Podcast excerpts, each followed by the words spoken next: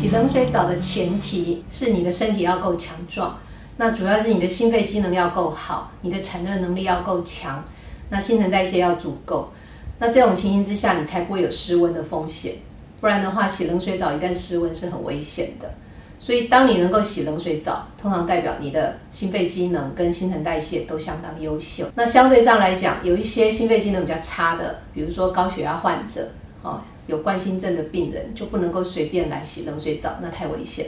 那至于一般人从来没有这方面的训练，那如何开始能够来洗冷水澡呢？那通常我们会建议你要慢慢的来适应。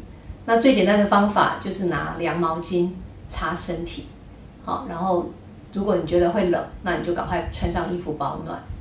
那更简单的方法，如果在夏天很容易，你洗热水澡洗完以后，全身是热乎乎的状况之下，你可以把你的水降为冷水。